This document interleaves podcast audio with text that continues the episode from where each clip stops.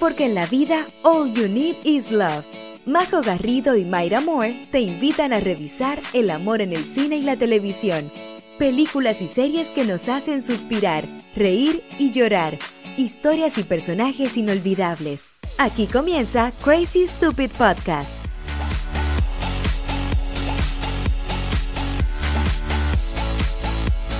Hola, hola, bienvenidos. Hola, ¿cómo estás, Majo? Súper bien, Mayra, contenta, feliz. No puedo creer que finalmente estamos materializando esta idea que conversamos tanto, tanto, tanto. Solo, solo tenía que pasar todo el 2020. Solo necesitamos pandemia, eh, todas estas cosas terribles que pasaron para poder replantearse la vida. Sí, pero bueno, no creo que seamos las únicas para los que nos están escuchando en la casa. Saludos, mi nombre es Majo, yo soy periodista, soy chilena, vivo en Los Ángeles, California y lo que yo creo que más les interesa saber es que soy súper, súper fan de las comedias románticas, así que hace un tiempo atrás tenía esta idea, tenía esta idea de crear una instancia donde pudiésemos como compartir, pelar el cable, hablar un poco más de todo esta, de este género que a mí me encanta. Así que dije, ¿quién mejor que mi querida amiga Mayra Moore para que me ayude en este podcast? Así que se las voy a presentar. Mayra, cuéntale a todos los chicos en la casa eh, un poquito más de ti. Gracias, Majo, por esa introducción. Sí, yo me llamo Mayra, eh, Mayra Moore, y em, también soy chilena, también vivo en Los Ángeles, California, y a diferencia de la talentosa Majo, que es periodista, bloguera seca, yo soy profe, entonces muy nerd, eh, obsesiva y perfeccionista, y ahí está donde calzamos en nuestra obsesión por eh, las comedias románticas, así que pensamos en hacer este podcast para relajarnos un poquito, para pasarlo bien y también para compartir con ustedes toda nuestra fascinación, que sabemos que alguien más debe estar ahí pensando como falta un podcast donde hablen de esto sin esa tecnicidad como cinematográfica o algo así, más que por como amor al arte y por pasarlo bien. Sí, pero bueno, ojalá que alguien esté pensando eso y si no, igual que no escuche. a lo mejor somos las únicas dos. Eh, pero sí, pues como tú bien dices, Mayra, la idea es como hablar un poco más distendido desde el punto de vista de los fanáticos. Acá ninguna de las dos es eh, eh, como que trabaja en esto ni nada, sino que tiene que ver más que, más que todo con que nos gustan. Y, por lo menos en mi caso me han gustado desde siempre las comedias románticas, así que como pudieron escuchar en la intro, este podcast eh, se va a tratar un poco de comentar sobre series, películas, del género de la comedia romántica, pero también nos vamos a abrir un poquitito más adentro del romance a otras áreas, desde algunos dramas románticos o algunas romances de época, como es el capítulo de hoy, que no vamos a adelantar todavía de qué se trata, pero ustedes ya lo leyeron en el título. Eh, pero sí, la, la verdad es que todo este año de pandemia, no sé si dudo que hayamos sido solamente nosotras, hemos consumido una cantidad de series y de películas impresionantes, yo creo. Exacto. Así que ojalá que esta instancia las pueda acompañar, eh, que no, ya sea donde nos estén escuchando y podamos como revivir series y películas que nos gustan y, o tal vez eh, recomendar si es que no han visto alguna. Sí, y además también a agregar que en el fondo, que todas estas películas que antes uno tenía que arrendar como en el blockbuster, ahora están en todas partes. Entonces uno igual no solo las puede ver en su casa con pijama comiendo helado, eh, sino que también como uno las puede ver como con este, esta perspectiva como más actualizada, de mujer más empoderada. Mm. Eh, y también un poco más madura, como que yo pienso que igual ahora cuando veo estas películas pienso así como hubo un momento en que mi mente igual pensaba cosas así, mm. eh, como que te gustaba el chico malo, el chico tóxico, y ahora yo digo como, oh, Dios mío, como, ¿quién te que, que, yo creo que eso sería ideal poder generar acá, es darle el lugar que la comedia romántica se merece, porque es, es un género súper, a ver, yo siento que influencia un montón tanto a hombres como a mujeres, igual eh, innegable que tal vez las mujeres somos las que más vemos, pero yo creo que no somos las únicas. Yo creo que todo el mundo en algún momento de su vida, por interés u obligación, termina viendo una comedia romántica. ¿Y cuánta gente se ha pasado rollos a, no sé, se ha imaginado eh, que su vida es de un poco una comedia romántica. Y, por eso hay alguna gente que es un poco detractora porque dice que las comedias románticas son así como muy fantasiosas, que el amor no es así. Y en lo personal concuerdo, pero siento yo que nadie, por ejemplo, está diciendo en Rápido y Furioso, ah, no, es que sabes que eh, las carreras no son así. O en Star Wars, nadie está diciendo, no, es que en tal planeta no era así. Loco, ya sabemos que el amor no es como la comedia romántica, pero es un respiro. Es un respirito, es una, una hora o dos horas de desconexión. Exacto.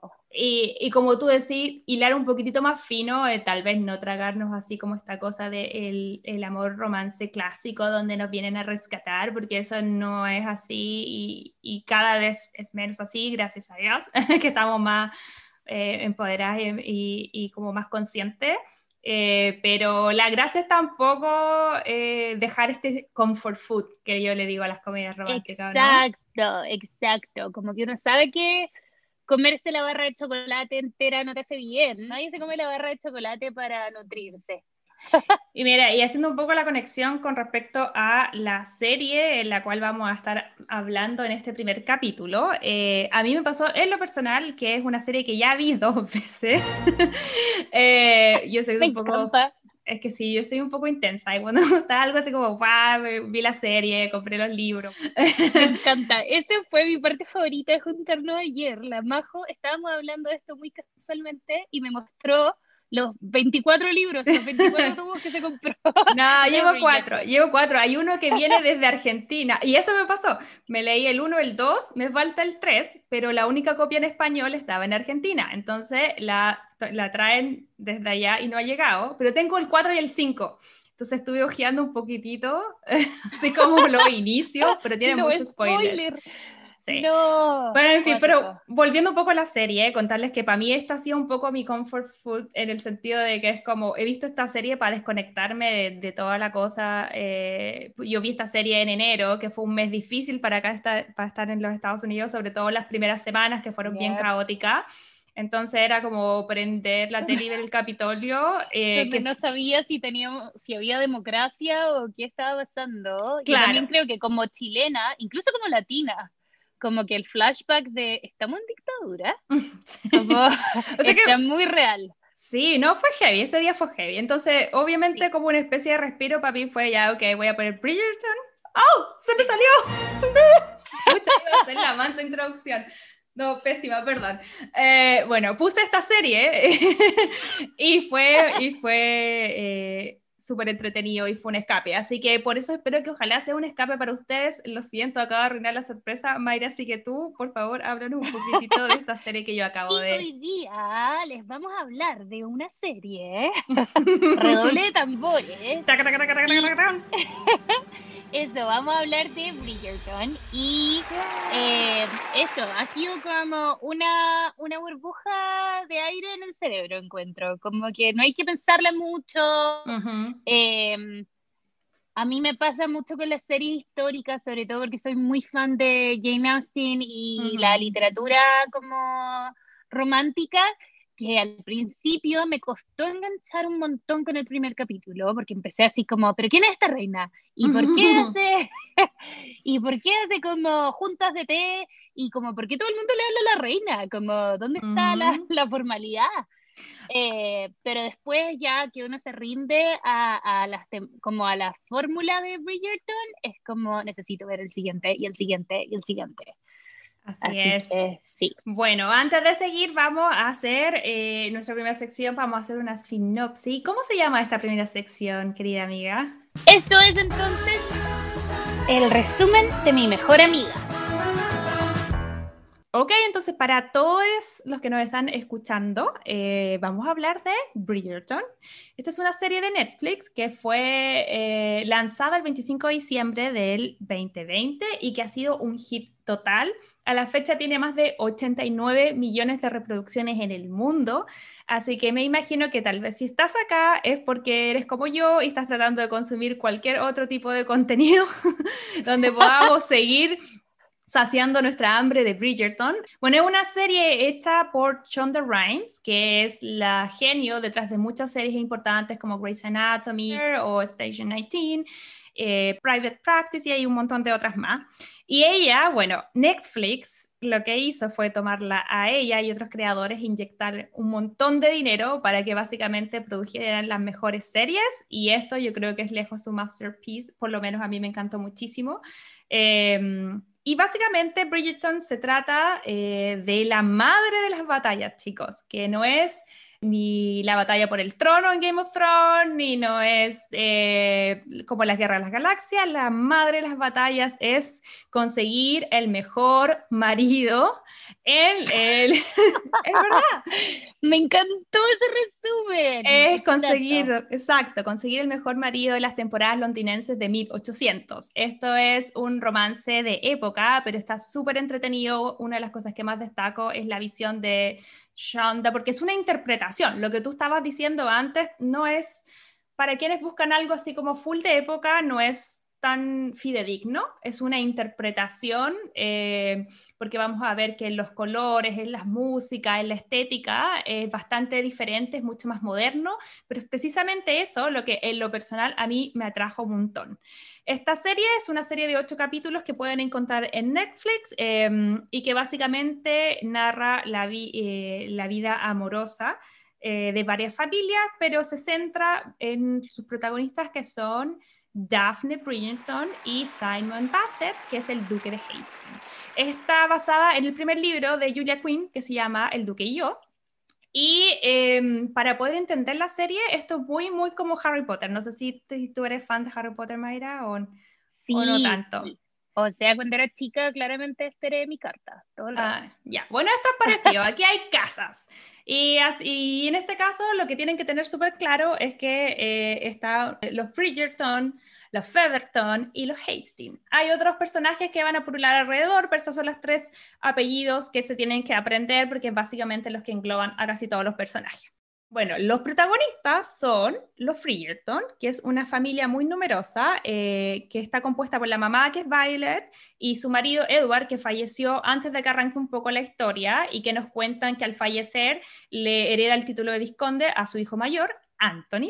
Y acá viene como lo más distintivo de los Bridgerton, es que que a todo esto una idea muy buena, siento yo, que los papás les pusieron como nombres en orden alfabético para que no se les perdieran los hijos, creo yo. No te creo, acabo de cachar. no, ¿De verdad? No, acabo de hacer el clic. Ya, bacán. Ya, por eso, por eso es como, bueno, en el libro lo mencionan y en la primera vez que aparece Lady Whistledown, que ya vamos a hablar de ella, también menciona esta particularidad de esta familia. Entonces, por eso está así como el Anthony, el Benedict, el Colin. Perfecto. Bueno, y ya. Daphne, Eloise, em, Francesca, que es una hermana que en la serie no sale mucho, pero que más adelante va, a aparecer. Llega al final, claro. Eh, Gregory, que es el hijo más, pequeño, y Jacinta, que obviamente en inglés es como con H, entonces por eso venía ahí.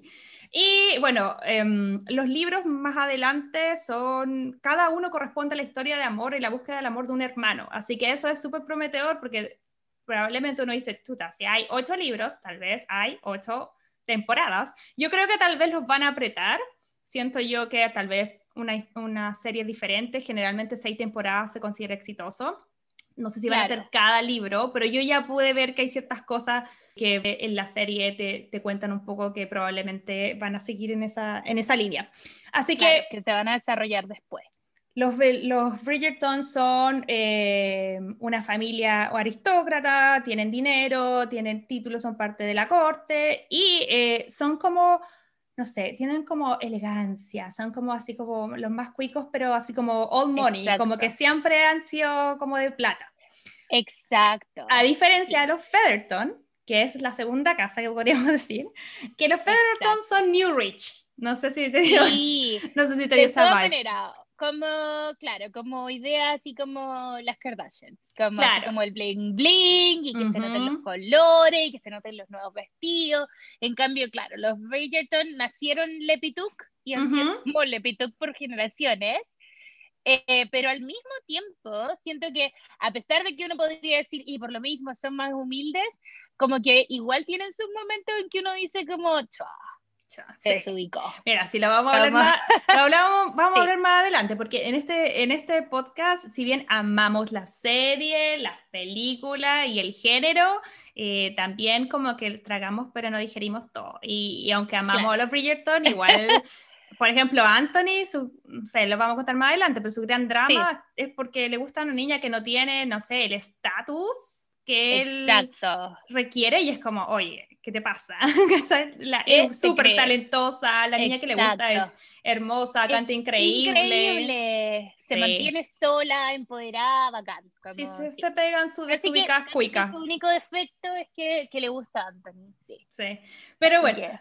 Siguiendo un poco con los Ferton, para volver a terminar de explicar un poco esa familia, tiene una, una vibra muy como de Cenicienta, porque en el fondo es como la mamá con las tres hijas, Em, que las dos mayores, eh, bueno, tiene tres hijas, que son Prudence, Filipa y Penélope, que son todas con P, eh, igual que Portia, que Portia es la mamá, y son como entre comillas la, la entre, un poquito, es que me carga hacer estos términos, pero así las describen en la serie, como un poco más tonta, un poco más fea, entonces salvo, muy, siento, salvo Siento que muy como la comparación como con las hermanastras de la Cenicienta, ¿cachai? pero aquí son, yo siento que son tontas, pero son malas.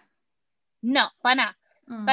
Pero siento que uno al principio como que muy, como que le ponís clic al cuento de hadas y decís como ya, estas son las malas, como la hermana de la Cenicienta. Full Cinderella vibes todo el rato. Pero hay que hacer una salvedad. Penélope, que es la menor, ella es increíble, es un personaje sumamente importante para la historia.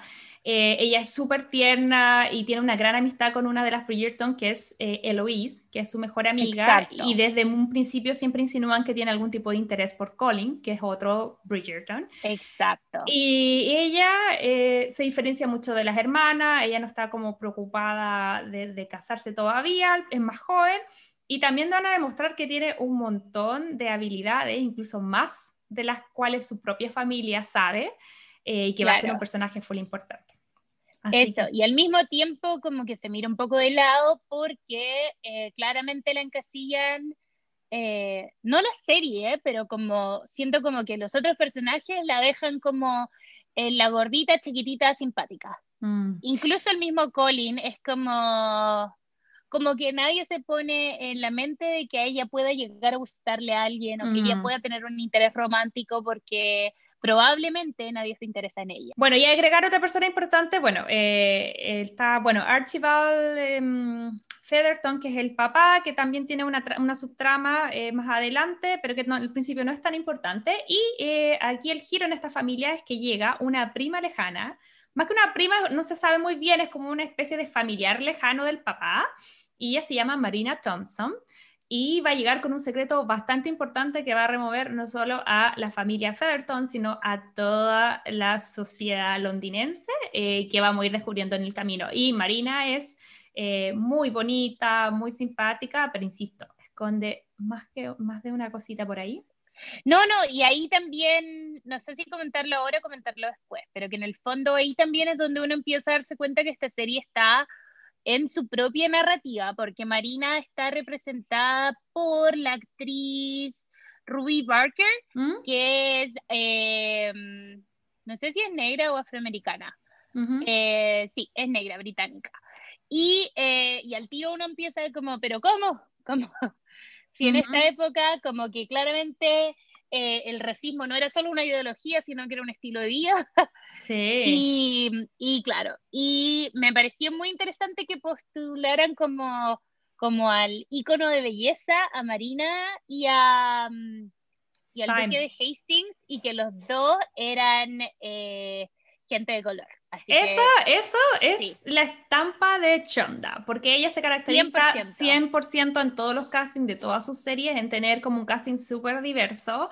O sea, Grey's Anatomy, que por lo menos es la serie que yo más sigo de ella, eh, ahí hay, hay afroamericanos, hay descendientes asiáticos, hay personas de Italia, hay personas latinas. O sea, ella siempre se ha dedicado a tratar de mostrar como la, la, diversidad es súper importante para ella. Bueno, y como tú dices, también eso ha llamado mucho la atención, la diversidad del casting. A mí me parece espectacular que, que se haya tomado como eh, la libertad de interpretar, eh, porque tampoco están hablando de que no existía el racismo, tampoco están hablando que eso era así, o sea, sabemos que no es real, sabemos que en esa época la gente afrodescendiente tenía otro rol en la, en la sociedad, tal vez era más como empleados o esclavos, no ibas a encontrar eh, a lo mejor gente en la corte o tan masivamente, aunque estuve leyendo que la reina Carlota era, era, mm, era como una mezcla. Dicen, dicen los rumores eh, como que la mamá podría haber sido afrodescendiente. Y me encanta esa parte porque uno cuestiona sus propios como eh, concepciones de normal, como qué lata ser una actriz seca, ¿cachai? Y que por el color de tu piel no puedes eh, no interpretar ciertos papeles. Sí, una Porque en el fondo, pucha, en verdad, mi raza siempre ha sido oprimida, entonces claramente no puedo, bueno, ser la reina latina en Hollywood hasta hace muy poco eran los, bueno, los papeles que se hacían latinos siempre eran la nana, la prostituta, o sea, y ahora eso también ha cambiado mucho. Entonces, a mí me encanta, me encanta esa, esa eh, como estampa que tiene Chonda en este en esta serie. Y bueno, para cerrar un poco con la última casa, que como la Mayra nombraba recién, eh, está integrada por los Hastings. O, en realidad, eh, aquí está, esta casa es más pequeñita, eh, básicamente Simon Bassett, que es el duque de Hastings. la serie parte cuando él recién ha heredado el título de duque. Él tiene una pésima relación con su papá, full daddy issues, Simon. Em, su papá era terrible, era muy perverso con él. Básicamente estaba obsesionado con la descendencia y técnicamente hizo su señora tener hijos hasta que literal se murió, porque la mamá de Simon muere desangrada cuando, cuando lo da a luz a él. Entonces Simon tiene una infancia muy terrible, muy frustrada, muy traumática. Eh, y eso va a tener una full repercusión en su futuro y destino amoroso. Así que vemos que Simon básicamente es súper solo, no tiene hermanos, su papá que era terrible, que nunca tuvo una relación con él, falleció hace poco y le hereda el título. Pero tiene esta como cuidadora en el fondo, que es esta madrina que es maravillosa, que Lady Danbury, o no sé si lo puedo decir bien. Lady Danbury que está interpretado por Ajoa Ando, que tiene unos ojos como que está en la escena y es claramente como es súper bitchy, es súper buena forma. Sí. eso, como que la amo, como que de hecho en verdad la vi es como, la puta ama, como, dicen sí, sí, 100%. Papel. Bridgerton va a seguir la vida de distintas familias durante la época o la temporada londinense de 1813. Estas temporadas son históricas, eran reales y era básicamente donde toda la aristocracia se iba a juntarse, iba a Londres, iban a distintos bailes y actividades y el fin era poder encontrar pareja, casarse entre ellos, bueno, tú sabes, los cuicos se casan entre ellos, primo con primo, no pensaba eso, yo decía, esto es, pero bueno, en fin. Bueno, básicamente el era Tinder, eso. El Tinder de la época. De, ahí viene más o menos. Match. Claro, hagamos match.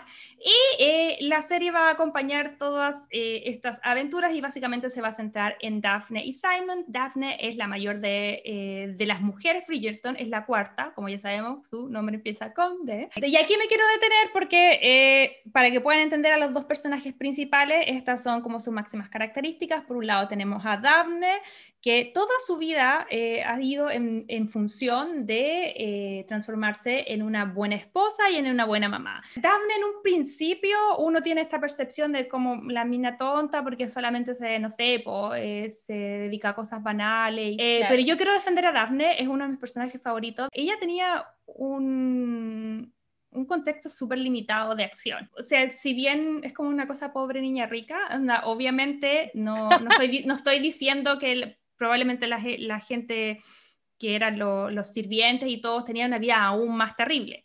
Pero ella, pese a tenerlo todo, que era dinero, belleza, título, etc., eh, ella no tenía mucho poder de decisión sobre su vida. Toda su vida siempre fue designada por los diseños de su, de su mamá, obsesionada por, por eh, que ella encuentre esposo. Entonces ella qué hace es como chuta, mi único destino es encontrar esposo, por lo menos quiero encontrar ojalá el mejor esposo, porque esa es la gran diferencia que hay entre todas estas casas. Los Bridgerton, los papás de los Bridgerton son los únicos que se casaron por amor, porque pensemos que en esta época estamos hablando que el matrimonio era un contrato, era una negociación. Eh, lo que tú mismo decías, yo hace poquito estuve viendo Orgullo y Prejuicio y ahí uno, y uno dice así como, ya, pues si, si en esa época te salieron todas las hijas mujeres, eh, en el fondo no tenían derecho a heredar nada de sus papás, o sea, podía venir el primo Juanito en quinto grado y llevárselo todo. Eh, Exacto. Y entonces siempre el matrimonio fue una forma de, entre comillas, asegurar patrimonio, asegurar la estabilidad de la familia o incluso mantenerla, porque si en esa sociedad tan patriarcal, aún más terrible que la que tenemos ahora, eh, ser mujer, eh, en el fondo no tenía opciones eh, y el matrimonio se transformaba en el fondo en un negocio y una transacción. Entonces Daphne, a diferencia de las otras, porque uno puede ver que, por ejemplo, los Featherton, esos papás se casaron, se nota que no se aman, se casaron porque se tenían que casar, conveniencia. Lo mismo en el fondo un poco con los Hastings, que el, que el, papá era terrible, pero los, los Bridgerton tienen la salvedad y de que ellos sí se casaron por amor y la mamá Violet está obsesionada porque ojalá sus hijos también se casen por amor. Exacto. un poco... Pero igual siento que, que desde la conciencia de que, que igual es un privilegio, ¿cachai? Un privilegio en la época como casarse por amor, ¿cachai? Como que igual hay un momento en donde le dicen como te vayas a casar igual. Ojalá sea por amor, pero te vayas a casar igual. Ah, es que ahí se va a meter Anthony, que bueno, ya vamos a hablar de él, que yo lo quiero ahora solo porque leí el libro 2, pero en su momento es un poco el villano. Em, pero bueno, para cerrar, para cerrar la idea, eh, está Daphne, que solamente que, porque es lo que se le, se le ha enseñado a hacer, eh, su meta es casarse, ser una buena mamá, ser una buena esposa y ojalá con un buen partido. Y por otro lado tenemos a Simon, que él, como ya les había contado, tiene un pasado muy terrible. Y aquí viene eh, como la mochila emocional, que va a ser básicamente la piedra de tope para que estos dos enamorados no puedan ser felices a la primera. Y que tiene que ver con que Simon, como estaba, creció con tanta uh, rabia y con tanta sed de venganza del papá, eh, se dio cuenta que, su papá lo único que quería era preservar el nombre y preservar el título. Entonces, él juró en el lecho de muerte de su padre que nunca iba a tener hijos y que nunca se iba a casar y que el título de duque de Heinstein moriría con él. Así que, por un lado, tenemos una chica que su único objetivo en la vida es casarse y tener hijos, y por otro lado, tenemos a un duque que juró bajo todas las opciones posibles que jamás se casaría y que jamás tendría hijos. Son los típicos enemy to lovers que le dicen acá, que es como obviamente se conocen y más o menos mal, pero ustedes ya más o menos comprenden por dónde. Como que apenas se ven, siento que es esa típica dinámica de como te odio, pero me gustas. Muy clásica, siento como de, como de rom-com, como esa. Pero bueno, Ahí eh, eso, de eso se va a tratar la serie, de seguir eh, las aventuras y desventuras de ellos. Eh, lo que es súper importante que sepan es que en el final del primer capítulo se conocen, em, están así como se caen mal al principio, pero después igual se gustan. Y a Simon se le ocurre la idea, el brillante plan de fingir un compromiso. Como que al final a los dos los estaban presionando para casarse. Como cuento corto en el fondo, ellos dos se ponen de acuerdo que para que los dejen de hinchar y los dejen de presionar y los dejen y se deje de rumorear que ellos están en relaciones con otras personas, eh, y básicamente para poner su estatus en Facebook como no disponible, ¿cachai? Eh, deciden que van a pretender que se están como cortejando y van a pretender que están como, en ese tiempo claramente no se pololeaba, pero como que están atraídos el uno por el otro. Eh, ella me encanta porque le dice como, me tenéis que mandar flores y flores caras y tal día y no sé qué. y como y tenéis que acompañarme a todos estos carretes y bailar conmigo todas estas canciones y, y sonreír. Exacto. ¿Qué ganan? Bueno, Simon gana que no lo molesten más las otras mamás y, la, y las las mujeres que andan buscando marido y llegan a que, que esto lo encontré, lo que te decía antes, muy primitivo que es más atractiva para los otros hombres, porque es como si fueran perro y mearan, así como, ok, eh, este es mi territorio, entonces ya al estar comprometida era como más eh, eh, codiciada por el resto de los hombres, que una estupidez. Pero bueno, ahí sigue la serie, van y vuelven, cosas más, cosas menos, bailes, flores, como decía la Mayra, duelos, que es otra estupidez. bueno, así que finalmente tanto Simon como Daphne van a tener que tomar una decisión, si quedarse juntos o, o, vivir infelices para siempre, porque obviamente chicos y chicas que están escuchando, o chiques que están escuchando esto, cuando uno hace una promesa de no me voy a enamorar de alguien, tate, obvio que te enamoráis y obvio que este falso compromiso se fue transformando luego en un amor real, llegaron príncipes, llegó la reina, llegó la Lady Whistledown, las mojojojos, las todas, y bueno, iban a ver si todo eso, si todas esas presiones de la sociedad los pueden eh, separar o no. Ok, y esa es la historia principal de Bridgerton, hay otras subtramas súper importantes, como por ejemplo la de Lady Whistledown, que es esta como especie de columna de conventilleo, es como una especie de, de copucha impresa, y una señora que habla con un seudónimo, que nadie sabe quién es y que se encarga de repartir todos los gossip y todos los rumores, eh, que es súper importante dentro de la historia y, obviamente todos los hermanos Bridgerton tienen sus propios temas. Eh, hay algunos que tienen algunos affairs con unos artistas, hay otra, los Featherton también tienen eh, con el tema de Marina Thompson obviamente... El papá, el, papá es medio loco también. Claro, hay, eh, está la reina con, con eh, que siempre está aburrida y deja pura embarrada. Hay una serie de subtramas también bien importantes que obviamente no las podemos contar todas en orden de, de avanzar, pero está súper entretenida, un elenco coral muy, muy, muy bueno. Así que eso es de lo que se trata Bridgerton temporada número uno. ¿Me gustó o no me gustó? Mayra, ¿qué te pareció la serie a ti? Me pareció que, bueno, como les contaba al principio, si están buscando orgullo y prejuicio, eh, no. Y además me pasó que, em, que quizás le pasa a mucha gente también, como que empiezan, están típicos estos memes de como veo Bridgerton por la trama, la mm. trama y muestran la foto de este actor. Es que la trama es eh, Hay que decirlo. O sea, olviden todos los otros 20 minutos que le hice un resumen de Bridgerton. la trama es... es más, a mí me pasó también que cuando salía eh, al principio, las primeras frases como de la serie dice como, y además todos en la casa de los Bridgerton son eh, como muy buenos mozos. Y como que los Bridgerton, uh, o sea, quizá, quizá. Ay, ¿no, te, ¿no lo encontré guapo? Oye, sí. ¿Verdad? A mí me pasó como así como... Es que sabéis que yo que no sé si había alguien más que eh, de los que nos está escuchando que haga este mismo ejercicio eh, y cuéntenme en redes sociales estamos como Crazy Stupid Podcast, ahí nos pueden dejar su comentario. Eh, pero yo creo que con todas las series o películas, yo, yo, mi marido me dice, ya va a hacer tu investigación. Yo termino de ver algo y me voy a YouTube y voy y busco el actor y cómo se llama, en qué película salió, cuál es su color favorito. Entonces, entre más veía a los actores así como en, en la vida real, con jeans y polera, y era como, mmm, Benedict. Porque, por ejemplo, él, cero, o sea, anda, cero onda en la serie, no me tincó nada, y luego vi su como como su entrevista era como, mira, mm, Colin también, Colin canta, eh, los dos se llaman Luke. Benedict es el que sí, Benedict es el que encuentro, pero así guapísimo, chao. pero, no, tiene redes sociales, no tiene redes sociales, puro, puro, Instagram de fans. Qué mala suerte. Sí, pero, pero ahí me convenció la trama. ahí me convenció. Bueno, en mi caso, para contarles, yo sí amé desde un principio Bridgerton, la amé, la amé por la trama, porque son todos los actores estupendos, me encantan, Rey, lo amé.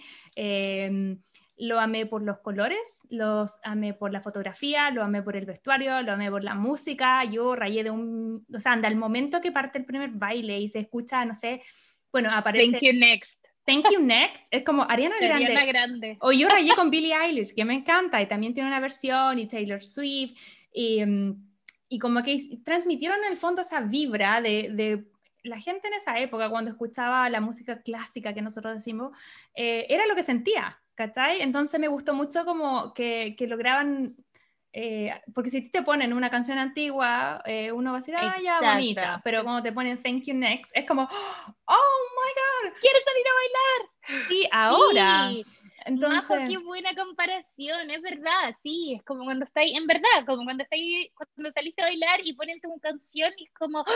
quiero bailarla. Por eso a mí me gusta que es una interpretación de un momento histórico y que, y que no, te, y no te quiere convencer de que fue así, es claramente un chiste, es claramente a propósito vistoso y, me gusta que no dé explicaciones. Oye, y, y personaje favorito. Personaje favorito, ya, siento que un gusto adquirido, Dafne. Eh, siento que al principio como que iba de eh, te juzgo y te banco, te juzgo y te banco. Como, pero siento que en verdad eh, la razón real de por qué dije ya, en verdad, pobre cabra, va de otra película. Una de las hermanas de Mujercita se manda un diálogo bacán en la película, en la última versión en donde dice como, como, no me podéis juzgar cuando para mí el matrimonio es 100% eh, una decisión financiera. Como que claramente esto es como elegir carrera, ¿cachai? Como que yo necesito elegir qué quiero hacer, con quién me voy a casar, dónde quiero proyectarme, ¿cachai? Para mí esto es todo lo que tengo. Y ¿cachai? ese es un súper buen tema porque al final uno cuando lo mira, o sea, por lo menos de mi caso, no intento que la sociedad hace 200 años atrás. Eh, o sea, a mí me hubiese gustado que todas las mujeres que viven en esa época no tuvieran que pasar por eso, pero tampoco le, mi punto es, la gracia de ver esto, y de para, por lo menos para mí, es de revalorar como eh, mi experiencia como mujer en esta época e incluso ansiar algo que yo ya quería más mejoras y más libertades y más equidad para la gente que viene más adelante, porque hay tantas cosas como el amor, o sea, como el matrimonio por amor es un concepto occidental, nuevo, no tiene mucho tiempo, eh, y, uno ha pasado, no sé, por la vida entera viendo películas románticas pensando que esa es como la forma de casarse y en otras culturas hasta la actualidad también se hacen matrimonio arreglado.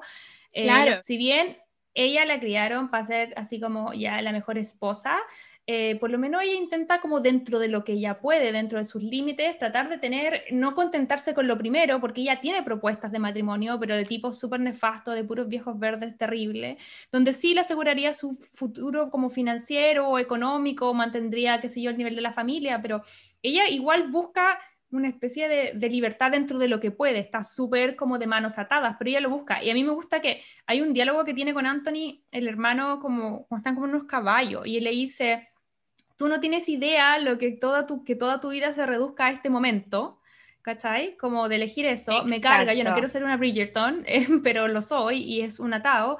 Y yo siempre decía, ¿por qué a la Daphne se le exige que sea pulcra, pulcra, que sea virgen, que sea bla, bla, bla. Y el hermano, por otro lado, se la pasaba en el club de caballeros, en, los papeles, tenía una relación por fuera y, y da lo mismo, todo el mundo lo sabía. Sí, bueno, y ahí me, tomando un poco lo que, lo que tú dices, para mí, mis personajes favoritos también coincido con que que es Daphne, y voy a nombrar dos chicas que me parecieron súper potentes, que son Siena, la cantante em, de ópera, que tiene un amorío con Anthony.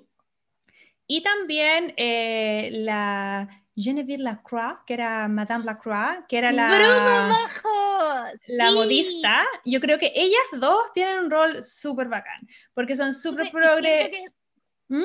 Sí, no, tenéis toda la razón, te interrumpí todo el rato, pero es que me llamó la atención, que yo también había pensado en eso y dije como, bueno, pero no sé si serán las favoritas de todos, eh, pero sí, como y tienen una escena súper linda, súper empoderada, donde están las dos tomándose un copete y es como, mira, nosotros hacemos nuestro propio dinero, nosotras nos cuidamos solas, nosotros nos vemos nuestras propias espaldas, no necesitamos que venga un caballero aquí a eh, garantizarnos nada. Sin embargo, lo curioso es que la sociedad no respetaba tanto a ese tipo de mujer, porque al final... Exacto ellas eran super power, pero al final ella, ahora, yo siento que era lo que lo mejor, mejor lo pasaban, porque no eran full, así como, no sé, porque muestran en algunos momentos momentos súper chiquititos dentro de la serie donde se van a lugares que son como más pobres, donde la gente de verdad lo está pasando súper mal.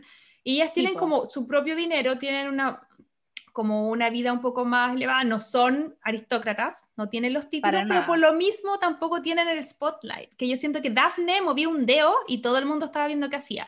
Cambió ella, eh, podían hacer su vida, carreteaban, tomaban, iban a fiestas, tenían amoríos, obviamente no eran virgen ninguna de las dos, que tú puedes ver que ella se mueve muchísimo más, tiene muchísimo más libertad que todas las otras mujeres en las familias de estas aristócratas.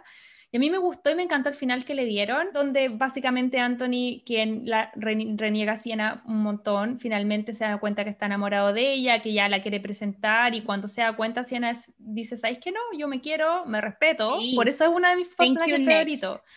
Eh, y no, tú nunca no me respetaste cuando había que hacerlo y ahora estoy con otra persona. Ella se buscó otro hombre, pero un hombre que la quería tal cual era, con, que no se avergonzaba de ella, que la aceptaba con todo, que tampoco, ¿qué? No tenía nada de qué avergonzarse, era como, ¿qué? No era millonaria, pero era súper talentosa, era hermosa, cantaba increíble. Exacto. Entonces, Anthony se demoró demasiado en ver eso y perdió como en la guerra. Así que esos, esos dos personajes son súper buenos. ¿Qué piensas de la Eloise? Ella es muy, tiene muchas eh, como vibes de Joy, de sí. Mujercitas, ¿o no? Sí, y muy también como que siento que es como, claro, como la típica, como, eh, estoy en un blanco mental, Jane de Orgullo y Prejuicio. Eh, no, Elizabeth. Elizabeth Bennet. Jane, es la, hermana, mayor, la bonita. Sí, perfecto. Que esto que todas las series son como una hermana bonita, espectacular y la hermana más feita. La otra inteligente, sí. Sí, que uno puede ser ambas. Uno puede ser ambas, exacto. Y eh, como nosotras, Majo. Obvio. Y, eh, y em, sí, pues, como que siento que es muy ese perfil, pero además me gusta porque es como media desastrosa, como que de repente siento que... Es más chica. Es más chica, como que tenía ideas, como que Oye, y a todo esto, Daphne, que es presentada en sociedad cuando uno ve el detalle, Daphne con Cueva tiene 15, 16. Sí, y por eso también yo siento que uno también le perdona un montón de cosas, porque mm. uno dice como yo 15, 16, no. onda...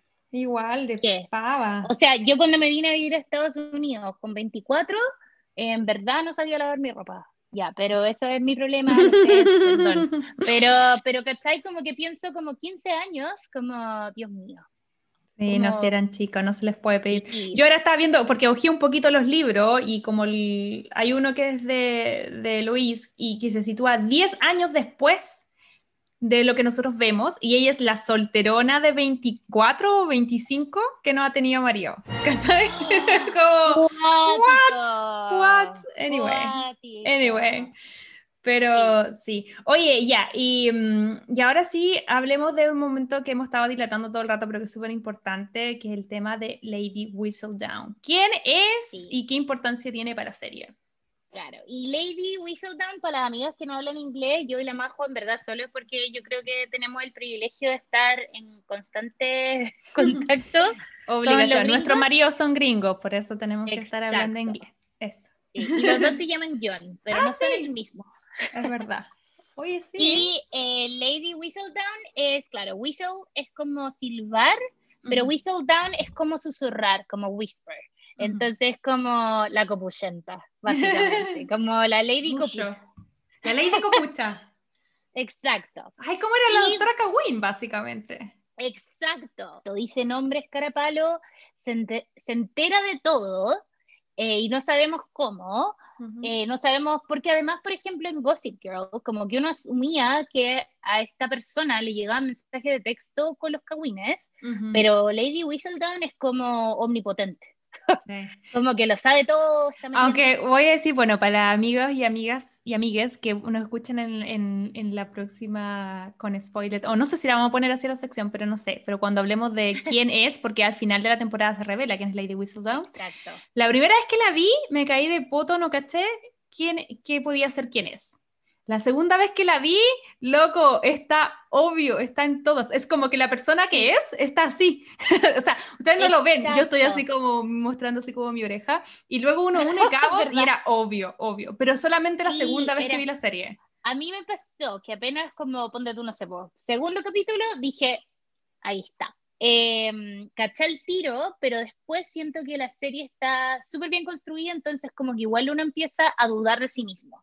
Entonces, ¿cachaste? Entonces, ¿cachaste la segunda? Como la segunda vez que la viste. No, claro, la, es que sabéis que yo pensé y yo había, porque ya estaba, desde que terminé el capítulo 1 empecé con investigaciones en YouTube, yo sabía que los libros, en los libros se revela en el cuarto libro. Entonces yo no pensé que no iban a decir esta temporada.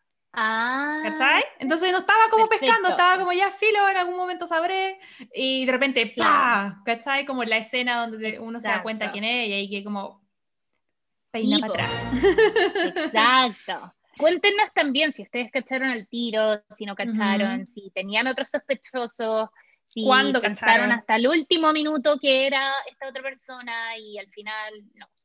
Bueno, el, esta serie ha sido tan increíblemente eh, vista, ha sido como tal el boom, que aquí en los Estados Unidos eh, se dispararon las ventas de los libros. Yo soy culpable, ya me compré cuatro. Los accesorios de, accesorios de época, como que yo esto no lo entiendo. Te están mostrando que los corsets son horribles. y aquí todo el mundo se puso a comprar corsets. Estaba viendo que se disparó la venta en Amazon. Sí, en Amazon se están vendiendo los corsets como locos, pero todo ese tipo de cosas, o sea, la gente se volvió loca, yo no sé si es, es, la trama, son los actores, es la dirección, yo creo que es todo, pero sin duda un fenómeno del año y el fenómeno de, Netflix hasta el momento superó a un montón de series, eh, La Casa de Papel, por ejemplo, que es como un súper gran hit a nivel Increíble. Sí, no es que yo creo que es una serie que atrapa. Yo me imagino que si algunos están acá, eh, a lo mejor estaban buscando eh, contenido de Bridgerton y llegaron hasta acá. Nosotros vamos a transparentar que el piloto lo habíamos armado con otra película, una comedia romántica, que es básicamente lo que más vamos a estar revisando en este podcast. Pero el éxito de Bridgerton y lo rayado que quedamos, por lo menos yo, con la serie, nos dijo, no, tenemos que partir con esto, aunque sea un, romance de época y no full una comedia romántica. Eh, para la segunda temporada. Y ahora sí, nuestra última sección, antes de terminar. Eh, esto es... Me pasé tres pueblos. No sé, a ver, lo voy a meter aquí, pero me pasé tres pueblos como con la censura. Siento que es increíble darse cuenta cómo a las mujeres las censuraban con respecto a lo que podían o no saber con respecto a su propia sexualidad. Como hablamos un poco con la Majo, lo de las hierbitas del aborto, donde está, eh, hay un personaje en donde está en un, claramente está desesperada porque está embarazada, como eso yo siento que no es spoiler entender por qué. Eh, claro, porque una, una, mujer soltera no está casada y está embarazada. Entonces el drama. Embarazada eh, calculen la edad, que probablemente era muy joven, eh, no sabe qué hacer y dice, ya, chao, voy a abortar, me voy a tomar un tecito. Y como que uno está tan metido en la serie, que uno dice como, ya, por suerte, se toma el tecito, y después viene como al siguiente capítulo el doctor así como, ¿es broma que te tomaste un té y pensaste que con eso se te iba a pasar? Y uno se da cuenta y cae en la realidad como, o sea, a mí me pasó ese proceso de pensar como ya, la magia de la serie, el tecito funciona, pero increíble pensar que en verdad ellas sí pensaban que así funcionaba. Eh, Daphne tiene que como descubrir su sexualidad de una manera súper brutal, siento, porque es como todo nada, como... Es que hay, hay un tema, sí, perdón, súper importante que antes que nos vayamos del tema de los tecitos, a ver, yo siento que, que si viene hace 200 años atrás, yo creo que eh, eh, para mí es destacar la importancia que tiene en el fondo el tema de legalización del aborto. Cuando yo era más chica, yo conocía gente, no voy a nombrar ni cómo, ni dónde, ni qué circunstancia, porque no es mi historia, entonces no la puedo revelar, pero sí que se hacían una especie de, de como hierbitas, y estamos hablando hace 20 años atrás, cuando pensaban que a lo mejor podían estar embarazadas. Entonces, hablemos de toda la ignorancia, toda eh, la falta de seguridad para la mujer en estos temas que pasaba hace 200 años y que sigue pasando en la actualidad. Y como tú dices también, el tema de Daphne, que no sé si lo hablamos acá, eh, no les vamos a decir las circunstancias ni cómo, ella contrae matrimonio con el, con, con, el duque, que es la mitad de la historia, así que no le estamos contando el final. Sí, tranquila, tranquila. Y llega su noche de boda y no sabe nada de sexo. O sea, partamos con y no sabe cómo se ve el pene, no sabe. Onda, ¿viste la cara cuando el, el tipo se, se desnuda y ella ve un pene por primera vez? Cuando se casó. Y encuentro no, que es terrible, porque partía como... no sabe cómo vienen los hijos al mundo. O sea, uno de los temas ahí eh, que pasan entre ellos tiene que ver con que como Simon hizo esta promesa de que no, no va a tener descendencia, se aprovecha un poco de la ignorancia de Daphne. Daphne no sabe cómo vienen los hijos al mundo. Onda, ella quiere ser mamá y no sabe. Entonces Simon se aprovecha un poco de eso y le hace algún tipo de triquiñuelas para, en el fondo, poder estar juntos, pero no eh, eh, asegurarse que ella no quede embarazada. Y ella se tiene que enterar porque después de, ya llevaban mucho tiempo juntos, llevan un par de meses y ella se da cuenta que hay algo como extraño y le pregunta a la sirvienta, porque incluso el día de su matrimonio, la mamá fue incapaz, ya, a lo mejor en la época era un tema tabú, pero si tu hija se está casando y va a tener su noche de bodas, que probablemente para la época era su primer encuentro sexual, eh, tú tienes que explicarle, o sea, imagínate lo terrible que haber sido para la mujer en esa época no entender bien qué pasaba. Exacto. eh, y, y- Y a todo esto anuncio, perdón, Majo, es que la profe. Mayra.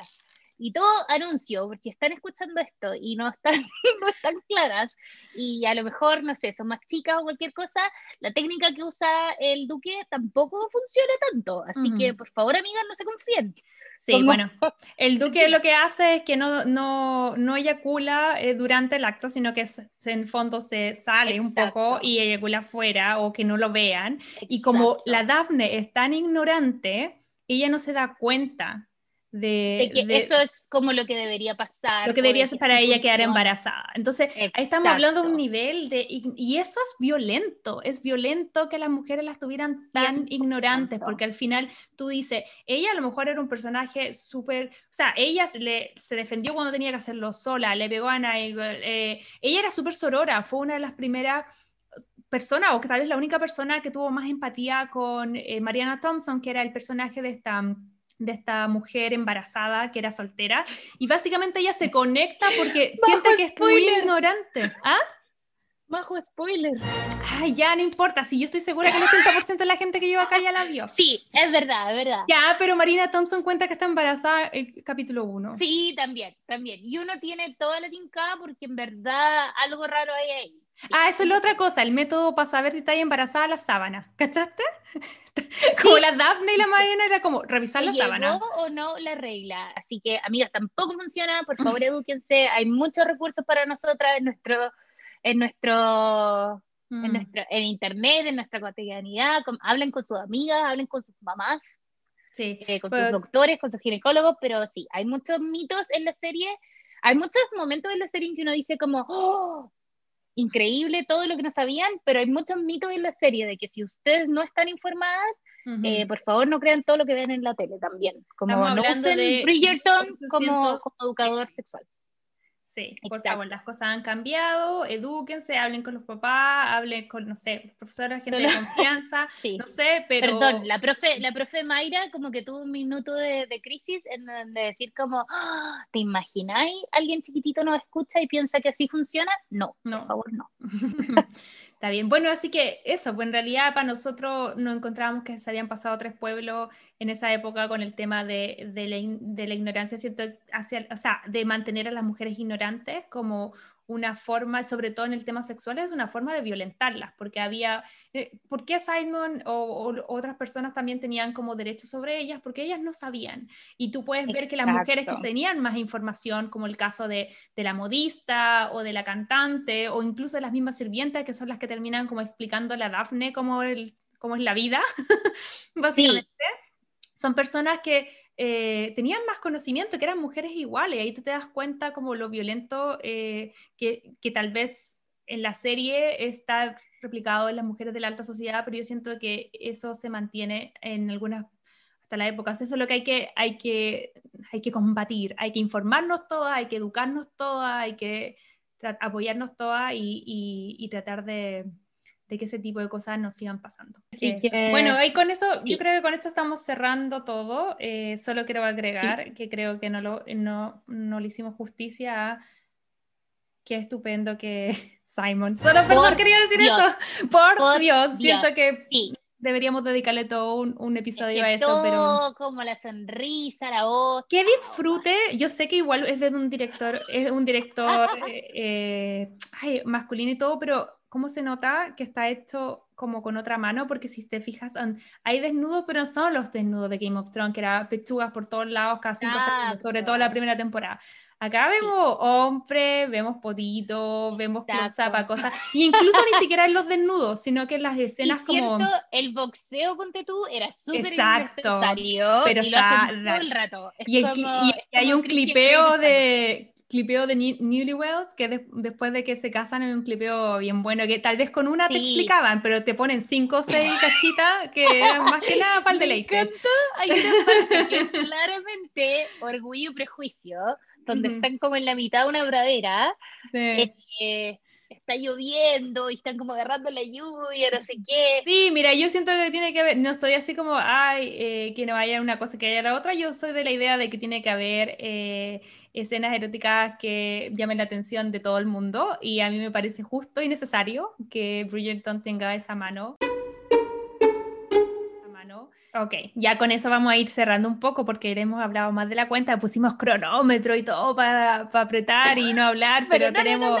pero somos chilenas, hablamos hasta por los codos. Y aparte que no nos vemos en COVID, no nos hemos visto hace mucho rato. sí, eso es súper importante contarles. Con la Mayras, bueno, somos amigas, un par de años ya, y ¿sabéis que está sacando la cuenta? No nos vemos hace un año.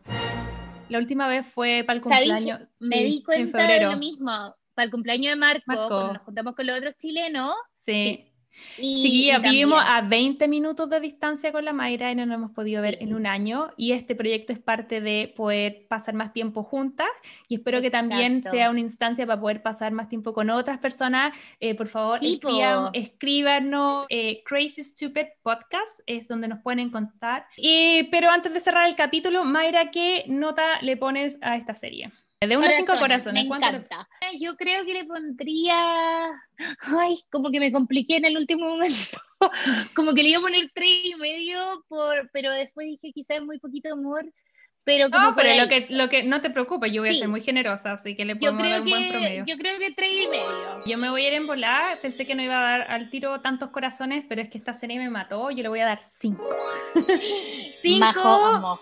Porque yo la amé, rayé y sé que a lo mejor representa a alguna de la gente que han, que han rayado con ella. Para mí ha sido un escape, como les decía, a toda la problemática y todo este mundo, esta actualidad tan movida que estamos viviendo poder sumergirme en un mundo del pasado, que también se agradece que sea el pasado, se hizo muy, muy refrescante.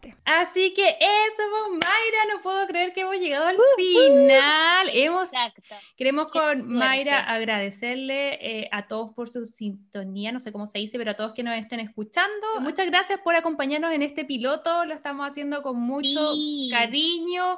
Los invito, por favor, a que se suscriban y que nos sigan en redes sociales. Eh, Crazy Stupid Podcast es donde nos pueden encontrar, encontrar en Instagram. ¿Y algo que quieras agregar para despedirte, Mayra? Toda retroalimentación es bien recibida. Cuéntenos si sabían quién era Ley Whistledown. Cuéntenos si quieren hacer un ranking de quién es en verdad el más mino de Bridgerton.